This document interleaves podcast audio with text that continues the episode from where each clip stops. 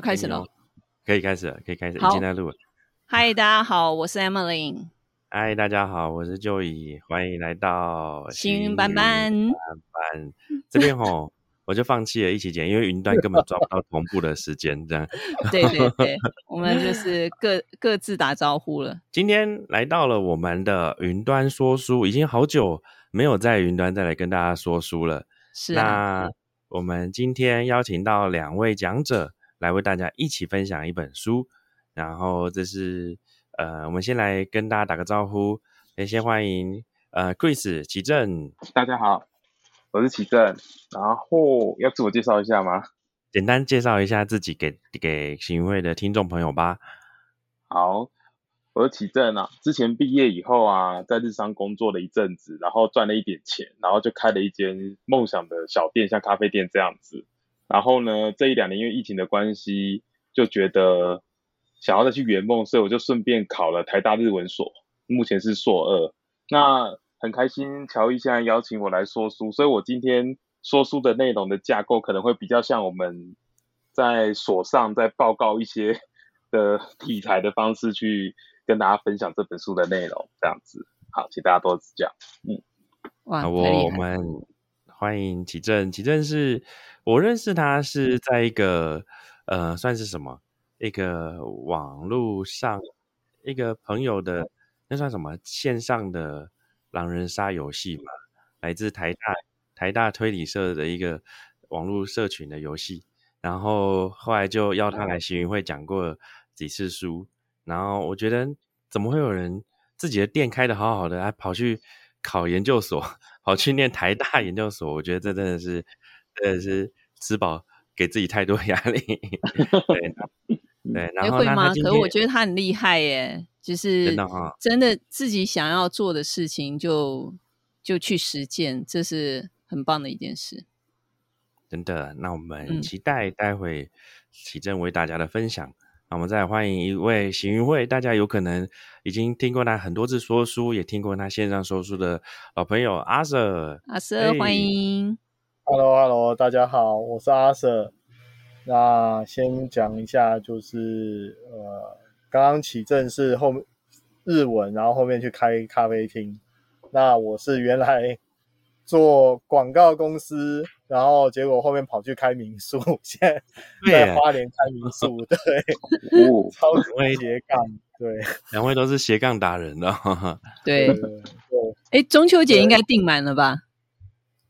诶，中秋还好，因为大部分的人都把都把那个今年出来玩的扣打都用在七八月份就用掉了，所啊以九月份中秋是还好。不是暑假过完了的关系？诶，暑假过完了，然后加上之前有悠游国旅的关系，所以一个房间补助一千三，哦，所以那个时候很优惠。那现在因为补助结束，所以他就开始回到原价。对，前阵前阵的印象中，好像你整个暑假都蛮忙的，对不对？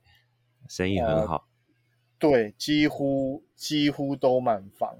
对，哦有有有，好哦，那我们欢迎两位说书人。那我们今天要来为大家介绍的是什么书呢？文化操控，我来说好。就是呃，因为我们刚好顺便来介绍一下，呃，接下来从现在大家这个播这一集播出时会是九月底，然后顺便跟大家介绍一下说，接下来这四个月大家都会呃听到的书，然后我们锦云会终于有这算赞助商吗？我们有合作的出版社赞助商了，对我们开终于开始夜配了，这样。算是业配，算是业配，对，我们应该是说我们有免费的书可以阅读啊。说书人，其实对，就是呃，我们接下来我们的合作出版社是城邦马可波罗出版社，然后城邦集团的马可波罗出版社，然后他给我他们就有一天就是突然找上我们行云会，然后就要求就说，哎，他们有一些书目问我们有没有愿意分享，然后他可以提供免费的书给我们这边来来去呈现，然后我们大概就看一下书目，然后邀请一下巡回的说书人们，那就开始有了这一次的合作。那我们的从九月一直到十二月，就会有一系列的包含线上的说书，呃，每一个月的月底，我们第四周多了一多了一个新呃云端说书的城邦的书有四本，然后以及十月跟十一月十十一十二月三个月也会有实体的说书，也会讲城邦的系列的书。那我们到时候大家就可以再期待这一系列的内容。就我刚刚讲那么多话，垫了那么久，我的 书的那个网页到现在还没开好。不过这边也要真的非常谢谢城邦，就马可波罗出版社，因为我觉得他们就非常的积极，他知道行会这边有很多很棒的说书人，真是慧眼识英雄。真的啊，我开好书单了。啊，我们现在口头预告一下，就是今天是第一波，我们呃第一波线上说书，然后这本书是文化操控。那十月底我们会听到线上说书是恐惧与自由，然后十一月会一个经验陷阱，十二月是我们与动物的距离。哎，其实我觉得啊，刚好快乐的分享一个点，我我觉得我很喜欢。就是办这些读书会，线上线下的，以及一直有这个热忱。其中一个点就是，很多书啊，一旦有很多说书人参与之后，你会听到很多你平时自己根本没有机会，或者是你根本没有时间看到完的书。然后，但是听别人讲之后，你就觉得仿佛这本书的大纲精华已经了解了。你真的有兴趣、有感觉的书，你自己会把它买过来，去真的亲自读完。但是大部分的书，其实我们是透过自己分享。以及透过别人分享，然后获得更多更广的内容，这就是我觉得读书会很让人、很让人很有热情，而且愿意一直投入的点。那我们后面还有非常非常多的书目，大家可以继续期待。好了，我要把时间回来给到 两位讲者身上。哎，那个先来问问两位，就是当初我们有好几十本书目，那你们是怎么挑中呃文化操控的这本书呢？好。当时这本书目出来的时候，刚好在看那个乔治·欧威尔的《一九八四》这部文学作品。对，然后因为它里面就讲说如何用那个，就其实它是一个非乌托邦小说嘛，他就说用一个恐惧跟一个叫做一个电传一幕的媒介，就是恐惧跟那个器械的方式啊，操控言论、操纵恐惧这样子，然后来奴役人民。所以我当时候刚好觉得，哎，这本书会不会刚好就是我自己看了这本作品以后有共鸣嘛？所以就想说，哎，那这会不会很适合我？就是我就挑了这样子。嗯，好，动机先来。对，谢谢谢谢。一九八四，乔治·欧威尔，我也讲过他的《动物农庄》，我就觉得他真的是跨时代的经典。对啊，你看，这有一个八十年前出版的书，到现在还在排行榜上。这很厉害。好，那阿 Sir 你怎么选上这一本的呢？呃，之前之前在学运会，我大部分都分享就是跟心理学有关或者跟商业有关的书，所以这一次就想说，哎，挑个不一样领域的，看看不一样领域会不会有新的一些想法。那当然，主要挑这本书的原因是书名嘛。就书名往往是第一个最吸引人的。那我们都希望自，我们都觉得自己是一个很理智的人，觉得我们的决策是经过深思熟虑，我们没有被别人支配，没有被人家影响，然后我们是一个自由的人去做出一些决策。可是，往往很多时候。最后，我们再回头来看的时候，会发现，诶，我们在做决策的时候，其实是受到很多外在因素影响。那这些外在因素的影响，有一些是有意的，有一些是无意的。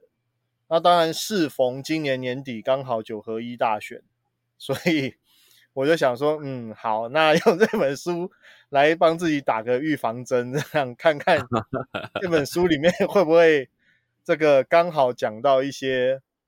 我们现在正在经历，甚至正在发生的一些，该怎么说？该说操作伎俩吗？讲的有点严重。嗯，嗯，有一种既视感，应该这样说。嗯哼嗯哼，对。所以等一下的例子里面会有用到选举的例子吗？呃，我会尽量中立的把各党各派有操作的方式，我可能会都会把它列出来。我看来这一期 podcast 可以有副标题的，就是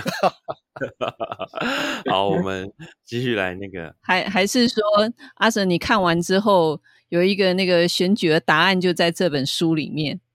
哎，我是看完之后真的有点冷汗直流啦，因为它里面 它里面真的有很多的例子，虽然举的是美国的，可是其实你深思一下，你会发现它里面的很多例子，其实在台湾也正在发生。嗯，对，呀，所以我觉得等一下的分享，我可以把几个我最有蛮有感的一些例子，就是在这边也跟大家分享一下，这样。嗯，很期待。好啊，那我们直接先进到这本书的内容好了。呃，第一个章节写真正的文化战争冒号，没有人忘得了川普。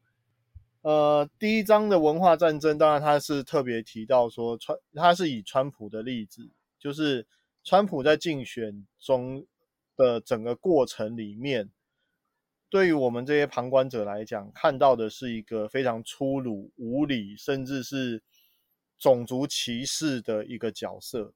甚至是在选举前，很多人都就觉得说：“天哪，这样的人怎么可能会选得上？”但是，当然，最后结果是跌破很多人的眼镜，就是这个人不仅选上，而且。他是高票当选。那第一章的章节里面，他就针对川普他当初在选举的时候，他所操作的这一些议题内容，他用更深入的角度去分析，说为什么看起来如此粗鄙下流，甚至是丝毫不加掩饰的这一些言论，居然会获得美国美国大多数选民的赞同。这个是他第一章，就是有特别提到关于文化，他在运用上面，它逐渐变成所谓当权者的一个武器，甚至是一个工具。这是第一章的部分。哇，我觉得感觉这本书很有野心。第一章节就用川普来当做破题，叫真正的文化战争。那第二个章节叫标题叫说服者，呃，形冒号。形象这回事，动员人力做出来就好了。这边在讲什么呢？哎，来来来，Chris，好。第二章这个说服者很有趣，他讲的是公关技巧。他一开始破题的是从一九一四年代那个洛克菲勒在开开采石油的时候啊，就已经在讲公关操作的效益了。因为他有有一个公安事件嘛，然后他就有一个形象教，有一个公关教他说要开诚布公。那其实这一这一章最有趣的就是说，这个时候的媒体是报纸。其实那时候透过报纸，至少媒体就可以左右大家的观感。然后呢，除了报纸以外，他还提到说，那时候还有一些像什么游行啊、节庆游行啊，哈，就会制度一些广告。像他有提到一个叫鸿运牌香烟。然后呢，接着呢，广播也开始普及了，所以。广播的也渐渐的投入了宣传文化的工具行列，然后在这个说服者里面提到，就是说透过这些媒体来来包装形象，然后而且是转印自己的想要，就是有点类似操控自己想要的方向。里面最里面举了一个例子，就是用广播和电影最大运用的人呢，就是希特勒。哦，嗯，历史上最早把这件事做到最大的效用的。但是非希特勒莫属的感觉。嗯，对，嗯，他运用了广播跟电影这两个媒介啊，然后就是以现在公关来看，他营造了一种狂的。第三章节叫做说服说服者的续篇。总之，你就是被广告了，被广告了。嗯，什么叫被广告呢？嗯，第第三章它是第二章延续啦。那其实，呃。第二章有提到，就是说，其实，在动员人力做出来之后，接下来就是这一些做出来的形象怎么样进入到每一个人的家庭，甚至是说去影响到大部分的民众。那我这边他这里面有举例举呃特别提到说，像一九六零年的时候，他开始电视走入家庭。一九六零年之前，大部分我们比较有印象的就是所谓美国家庭的那种照片，大部分都是全家人围在一个呃收音机旁边，然后在那边听收音机里面的广播。所以那个时候的传播管道只有一个，就是广播跟报纸，只有这两个管道。那从一九六零年开始，他有电视开始走入家庭之后，除了政府，他借由这一些大众媒体去想办法影响民众对于一些重大议题的方向。他这边有特别提到说，呃，像是在美国战争的时候，他那个时候二次世二次世界大战的时候，因为物资不足，所以他是采用配给制。可是配给制它会影响到人民对于生活品质下降的这个这个状况，所以他在很多的媒体上面大量的在宣传关于呃我们坚忍朴实，我们现在接受配给制是因为我们支持这些民主国家，所以我们必须要打这一场仗。那现在大家的坚忍可以让未来的世界更好，哦，甚至他像。征兵海报那一张最有名的那张，就是那个山姆大师那个，哎呀呀呀呀呀！对，这一些都是属于政府他们在影响民众支持战争这个方向上面所做的一些传播操作。那只是说，当然那个时候并不会那么大啦，就是讲说，哎，这个就是爱国广告，这个就是所谓的公益广告，比较不会这样。但是其实以现在的角度回头去看，那个年代。很多美国政府的操作方式，其实它都是广告的操作模式。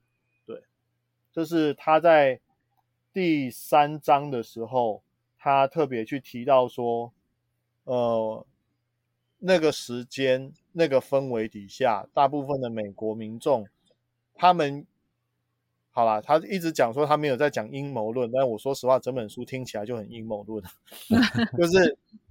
美国政府怎么借由大众媒体去让美国民众去买所谓的国债券、买战争券，然后就把钱捐出来，想办法支持美国去打这场仗？对，好，这是第三章。好啊，第三章感觉就把整个美国的那一些时代的这些当代的那些反应，其实都给他归纳到说，哦，这些其实也是一种。政府在操作对人民做广告的一个操控，对，好，下一个章节是恐惧机器，理性存在于个人，民主只是修辞而已。这个哇，这个也是一个很大的标题。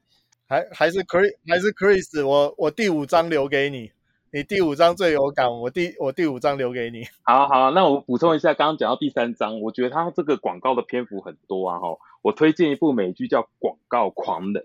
他就是在讲那个美国广告的，对对，他在讲那个美国的黄金时代。那这个第三节里面，第三章里面除了讲这个政治以外，其实我觉得啊，像广告这些，因为它就是因为用广告，然后营造出集体消费啊，就是现在的消费主义在那个时候成型，而且有一种类似富足的。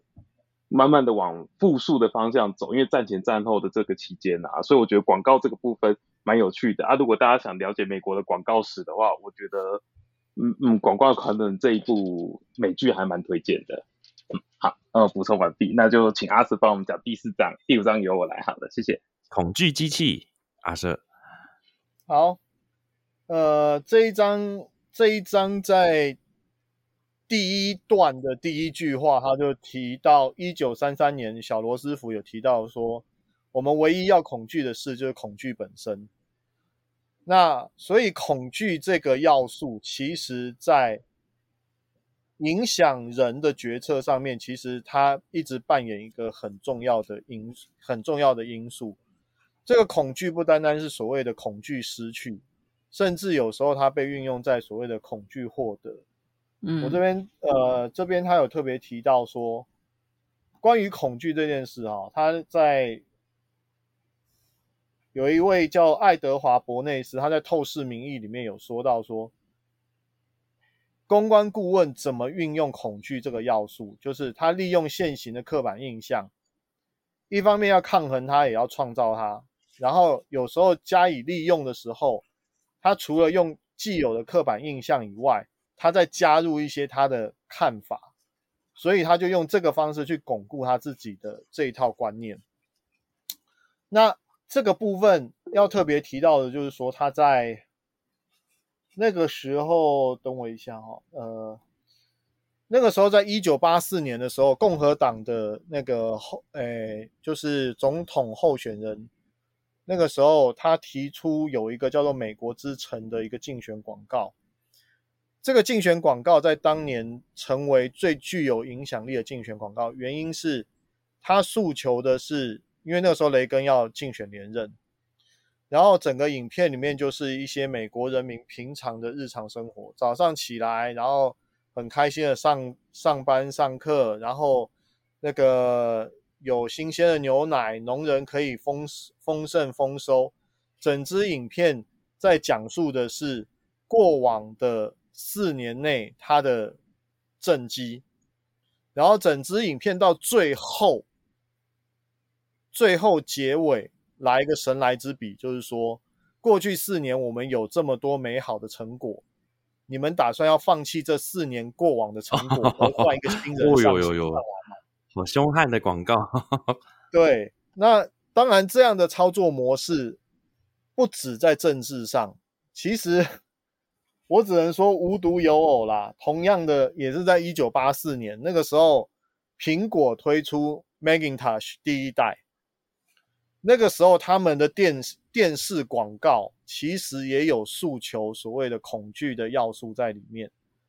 好，那这个这支影这支影片。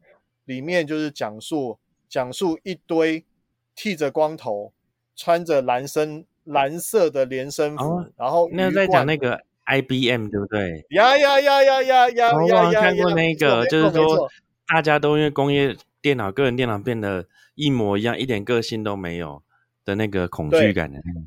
对，所以他那一只，然后因为我我在做这个做这个书斋的时候，就是特别去找素材，然后发现说，哇塞，这个这个诉诉求恐惧的内容也太可怕了吧。嗯嗯，对，所以他一直都在就是不管是政府或者是商业上，其实都在诉求一些，呃，你跟人家都一样，或者是说你不做这件事情，你可能会落后人家。很久很久以前有一个那个补教业广告，不是？别让你的孩子输在起跑点上。对，对，所以恐惧这一个东西，它好回回到这这个章节，就是讲说，理性存在于个人，民主只是修饰。也就是说，当你是个人的时候，你可以保持理智；可是当你是一群人的时候，他其实就很难保持理智。什么意思？大家会有从众效应。嗯，你哪怕你理智上面判断这件事情。它是不合理的，可是当所有人都这样做，你不这样做的时候，你会担心你是离群所众，所以你这这又是另外一种恐惧，就是你被人家排除在外。好，这是第四章的部分，就主要 focus 在恐惧这件事。focus 在恐惧这边，让我想到一个问题，想问问已经读完这本书的两位，那使用恐惧当做一个行销或宣传的呃利器，这件事本身。你们会觉得这个有道德或不道德的的的性质在里面吗？还是说，呃，你们会 judge 这件事情吗？你们怎么判？怎么看？我让 Chris 先吧。好，谢谢。好，我觉得要 judge 吗？我觉得你要怎么批判这件事情很难说，因为书中有在第四章提到的这个恐惧，很多有包含种族歧视或者是艾滋病的歧视之类的。那我们举一个例子好了。我们比较接近的就是香港的反送中雨伞革命，它就是因为一个被压迫的恐惧而引发了去对抗恐惧的一个行为。那当当然，反送中的诉求也是以恐惧为诉求啊。那我们要批判吗？就是他动员这些人是抵抗中共的给给予的恐惧嘛，对不对？啊，这可以讲政治吗？没有啦，就是我我是举这个例子来讲说，就是说刚乔伊问的问题，其实我也想过。但是你不问动机，它是一个事件，但是一定会有人共感，共感就会付诸行动，即使是小小小族群的那个对抗，可能也会变成一个不同的潮流这样子。所以我个人觉得没有对与错，只是看私私欲恐惧跟反击恐惧的群众的诉求是什么，然后让旁观者去决定自己要站在哪一边这样子。还不错，这听起来像是你觉得这只是一个方法，然后呢，本件本本身整件事值不值得价值，还是要看它用来做什么，对吧？嗯，当然，以一般文人来讲啊，村上春树曾经说过，在高墙跟鸡蛋的两个两个阵营里面，我会选择鸡蛋这一边。或许有一种文人的那种狂吧。我觉得那句话真的蛮浪漫，但我后来就被人家开始拿那个说啊，那个鸡蛋就是臭鸡蛋啊，你为什么还要？那墙壁好好的，我觉得 对，那大家会找到这种逻辑点。那阿 Sir 呢？你怎么看？呃，我觉得恐惧要素这件事情，你说他不运用恐惧这件事情，他不道德。呃，我我只能说我赞成 Chris 刚刚讲的，就是它其实它就是一个工具，端看你使用的人是用什么样的角度。那当然，这本书也启发我另外一件事情，就是他在他在之前洛克菲勒，呃，刚刚应该讲第二，呃，应该第二章嘛，洛克菲勒那个那个 sample，对，在第二章的时候，第二章的时候，其实他有讲到讲到一件事情，我其实蛮蛮 shock 的，它里面有讲到一句话，公关就是制造事实，没有所谓的观点。观点只是看你是站在哪个角色，对，所以，嗯，我只能说整本书我原本以为三天读完，结果我花了快两个礼拜读不完，就是看一看，我必须要先放下来，自己冷静一下。所以这本书其实它里面，它里面很多地方，它作者有提到一件事情，就是当你当你知道了这个工具，当你知道有人会使用这种管道操作的时候。你要反击他，要控制他，最好的方式是什么？就是跟你的对手做同样的事情。哦，嗯，怎么说？当你的对手运用所谓的大众媒体、运用文化、运用音乐、运用各种方式去发扬或者去宣传他们自己的意见、理念，制造出来的事实的时候，对。当这件事情它 work 的时候，你要用同样的管道去做这件事情。为什么？因为你的对手已经表现给你看，这样是 work。嗯，那当你们两边的人是争取同一群人的认同的时候，你怎么可能去放弃掉这个管道？哇哦，好有趣哦！呀，所以才看到很多选举，大家都在做一样的事，就是到后面。到后面你看，就是一个一个抄袭的案子，他现在就是好吧，那就大家来，全部一起来咬抄袭啊，这样的。对啊，大家大家开始来找嘛，对不对？这个大家来找茬嘛，看你超百分之二十，我超百分之三十，所以我该死嘛，像这样。好，所以回到刚刚讲的，就是他道不道德？其实我说实话，所有的商业活动、商业广告。它都是建立在人性上面。如果恐惧它这件事情是不道德的，那其实所有的商业活动它都是不道德的。我举例来讲，今天我打折，我一下打到三十 percent，打到五十 percent，我一下子打折打很多，那其实我利用的是什么？贪小便宜的心态嘛。对啊，那我这样运用人，我这样运用人性在做这件事情，我这样道德吗？严格来说，我也不道德。可是我们其实现在日常生活都乐在其中。听听起来像是恐惧，其实本来就是人的动力之一。然后任何一个方法，现在提供说，这只是一个那些很多方法成功的运用恐惧，唤起人的道德，去促成他们要的行动。那至于做的这件事道德与否，还是要看唤起的行动本身道德与否。所以其实好像就这件事，因为恐惧，像像绿色环呃绿色和平组织来讲好了，绿色和平组织它的目的很明显，就是我要我希望环保，我希望宣宣扬环保、宣扬保育的概念，这是很好的很好的出发点。可是如果只是这样讲，不会有人有印象。所以他会给你看什么？给你看海龟鼻子里面插个插个吸管拔不出来的样子。他会给你看海豚被困在网网子里面游不出来、奄奄一息的样子。那请问这些算不算诉求恐惧？对，所以这个也是这个也是你运用恐惧去想办法宣扬你自己的主张的一个方法。那当然到后面的结果。到底有没有效？那当然见仁见智。可是这个工具你可以不用，但是你不能不知道。我觉得啦，第以第四章来说，我觉得应该是这个意思。好，非常的非常的好，很值得发人深省哦。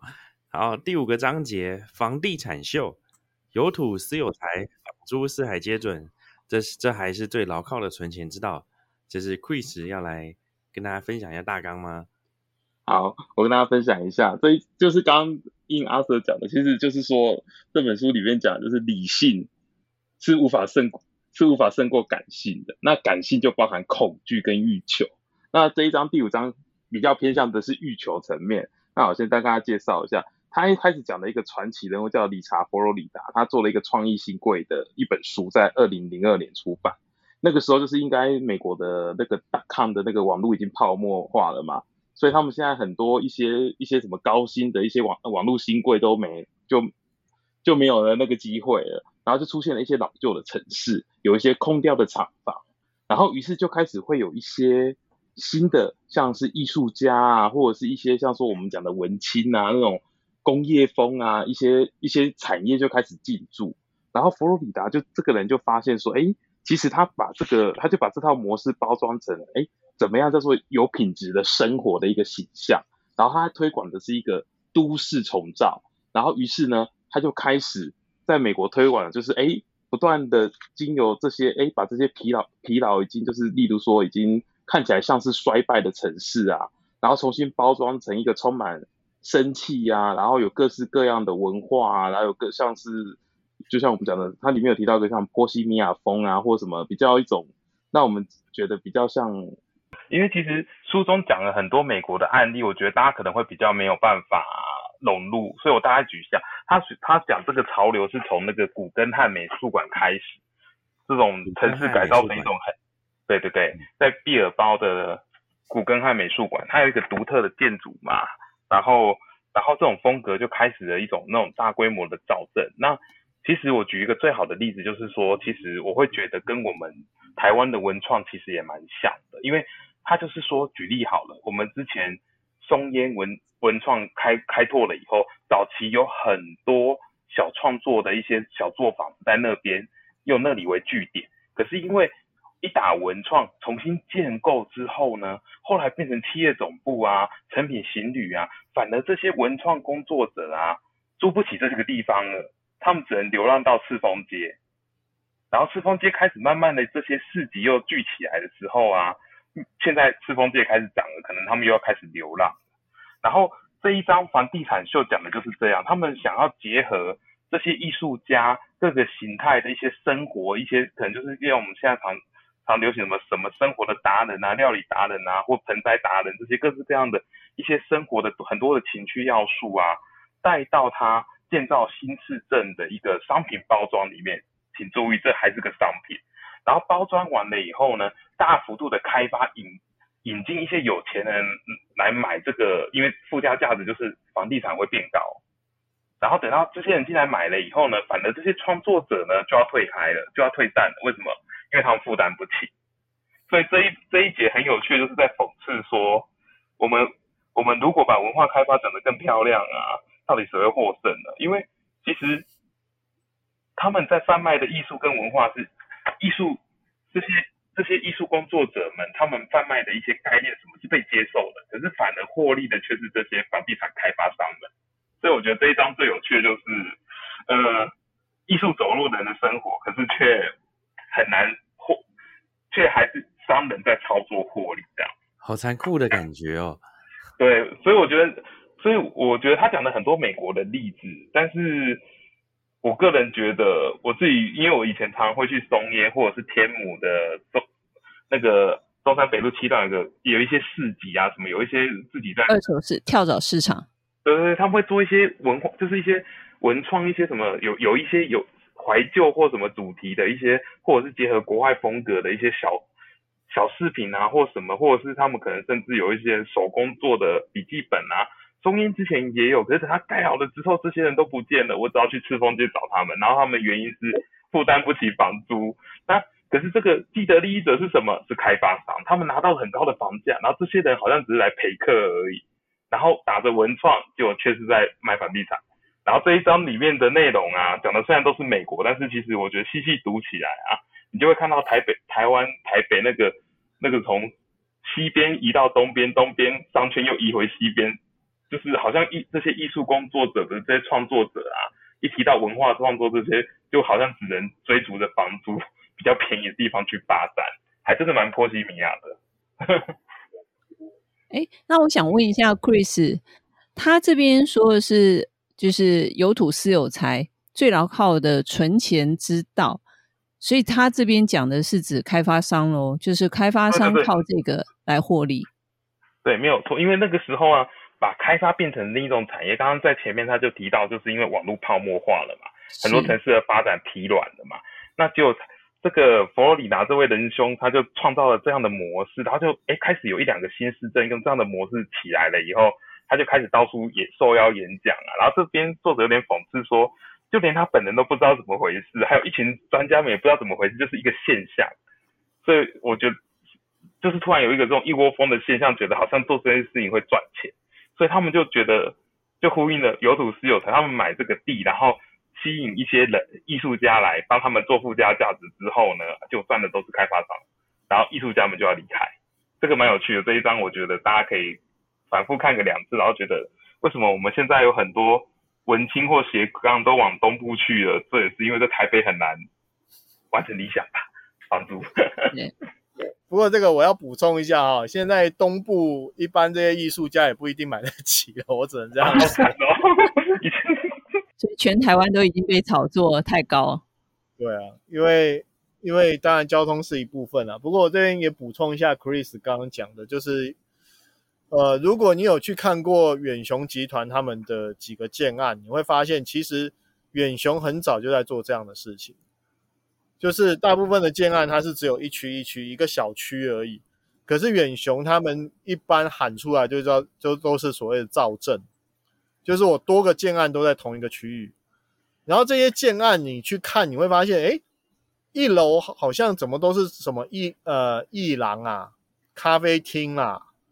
好，就是这种所谓的小农或艺术家进驻，是，对。那当然也跟 Chris 刚刚讲的一样啦，就是说有这一些看似文创的艺术家、音乐家、创作者入驻之后，开始带动人气，然后就会觉得，哎，这一区比较还蛮特别的，然后他就会渐渐的会去垫高房价。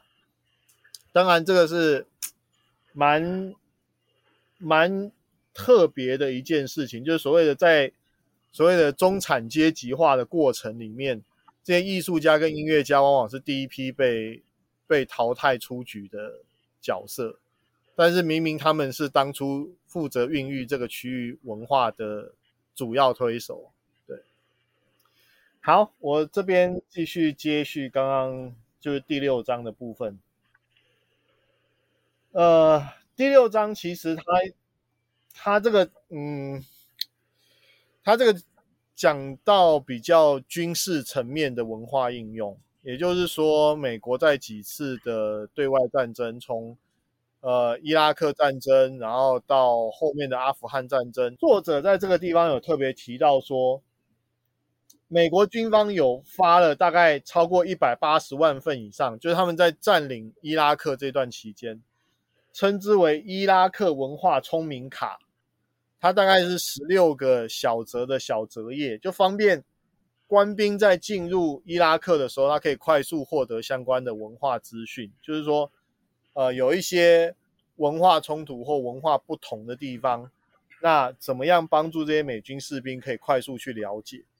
所以其实，在伊拉克那个那段时间，美美军的士兵不是一天到晚都关在营区里面，相反的，他们那个时候的有一个一零一师的一个匪卓斯的一个一个中将，他是鼓励他的士兵尽量走到街区去，而且虽然他们有悍马车这一类的载具，可是其实他的他下达的命令是，你们就用徒步的方式去做巡逻的动作，去敲每一个民众的家门，去认识这些民众。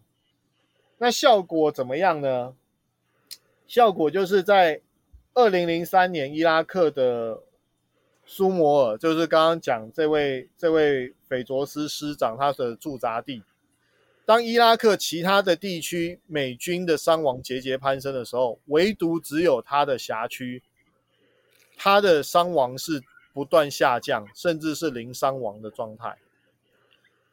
所以作者在这本书里面有特别提到，就是说在文化。文化在战争这个领域里面，它扮演的角色，就是怎么样让被占领区的人民可以认同你。那甚至是美军自己还特别发了一个野战野战教范，特别谈论到说怎么样去塑造所谓的公众认知。那里面有提到，呃，有一句话就是说。在内部战争当中，其实就是在争夺政治控制跟正当性，怎么样去动员民众？其本质就是要造就具有正当性的国家。也就是说，我怎么样在占领伊拉克这段期间，让当地民众觉得美军是来帮助他们的，而不是来压迫他们的。好，那这样讲有点有点抽象。那举个最简单的例子，诶，《捍卫战士二》不知道大家有没有去看了？我举《捍卫战士二》是因为以军事军事片对外输出来说，美国是不遗余力，为了拍《捍卫战士二》这件事情，他们可以动员一整艘的航母去协助拍片单位，帮让他们去拍那些画面出来。所以，美国为什么他要做这件事情？动员一艘航母，那个花的经费不小。可是你稍微思考一下，你就会发现，美国好莱坞对外的军事片里面，美军扮演的角色都是所谓的解放者的角色，都是属于所谓的正义的一方的角色。这一些无形的文化输出，它有一部分。都会影响到全世界对于美军的既定印象。但是说实话啦，当然美军在伊拉克真实的表现是怎么样，这个我就我就不再赘言，因为的确有很多呃违反军纪的事情出现，也的确有上过不少次的新闻版面。好，那反正第六章它主要要提到的就是说。叛乱者没有因为世界和平发动战争这件事情，它其实它有点反讽的是，美国所谓的反恐战争打到现在已经二十年了，那有结束的一天吗？看起来是不会有。但是在这一个过程，这个又反扣到我们的第四章恐惧这件事情，所以发动战争这件事情不可能是因为世界和平，它只有可能因为是国家利益。因为国家利益冲突，所以发动战争。只是我外面要必须要包上一层皮，叫做世界和平，或者是为了所谓的民主、民主自由而战。但是其实就其本质，我觉得是蛮值得大家去深思的。对，这大概是第六章。哎，这样子我想要问一下阿 Sir，因为他这个下的标题。当然是有一点反讽，就是叛乱者他不可能会是因为世界和平而发动战争，是这样子说的嘛？对不对？对，应该说叛乱者这件事情，就是单单这三个字的标签，他是谁帮他贴上去的？哦，有有趣。所以其实当你想到这标签是由谁贴上去的时候，你就会发现，其实双方都在争夺所谓的民众认同这件事。美国越战打得很惨，就是因为他在当地没有民众的支持基础。所以阿舍，这是为什么？刚才你有举的例子，他特别强调这个伊拉克战争，他们在这个地方，他是是希望士兵他去深入民间，就是去了解他们的文化，到最后他们这一区他的说的死伤人员是最少的。这个是他所想表达的吗？呃，应该说，应该说第六章他这边要特别要强调的是说，当双方就是当敌对双方，一个是占领者，一个是被占领者，当这双方没有任何交流的时候，他们就是一个对抗态势。嗯，但是今天如果双方有交流，我们可以很简单的，我们可以很简单的去想，当我们一直在丑化对方，或者是在把对方恶魔化的时候，那个冲突只会越来越越来呃不断升高。可是今天，如果我知道对方跟我也是一样，也是人的时候，嗯，今天你有机会把对方杀死的时候，你可能都会再三思考。可是今天，如果对方是恶魔，你认定他就是恶魔，他就是要来奴役你的，他就是要来占领你的、占领你的国家，他就是要抢你的东西的时候，你有机会，你绝对是狠狠一刀就给他插下去。嗯，所以他在第六章特别提到苏摩尔的这个例例子，就是说，当美军士兵深入民间，然后甚至有一些人可能拿出随身带的巧克力什么，跟当地人换一些。呃，当地的手工品啦，当地的食物的时候，当当地民众开始觉得，哎，对方跟我也是一样，也是人的时候，他的冲突感就不会到这么强烈。嗯，这个跟那个之前我在那个行云会实体分享的时候，那有一个那个应该是二次世界大战那个 Christmas，德军跟英军在圣诞节，有你有放一个影片，对。对对对对对，其实是同样的意思，就是说，当我们双方大家有共同的文化基础的时候，我们就可以借由这个文化基础去获得互相的认同。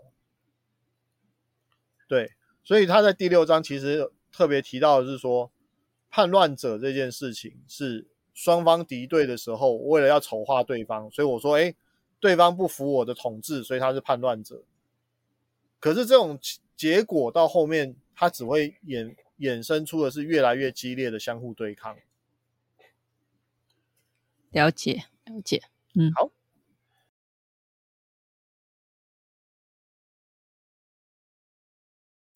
哎，为什么到这边就结束了呢？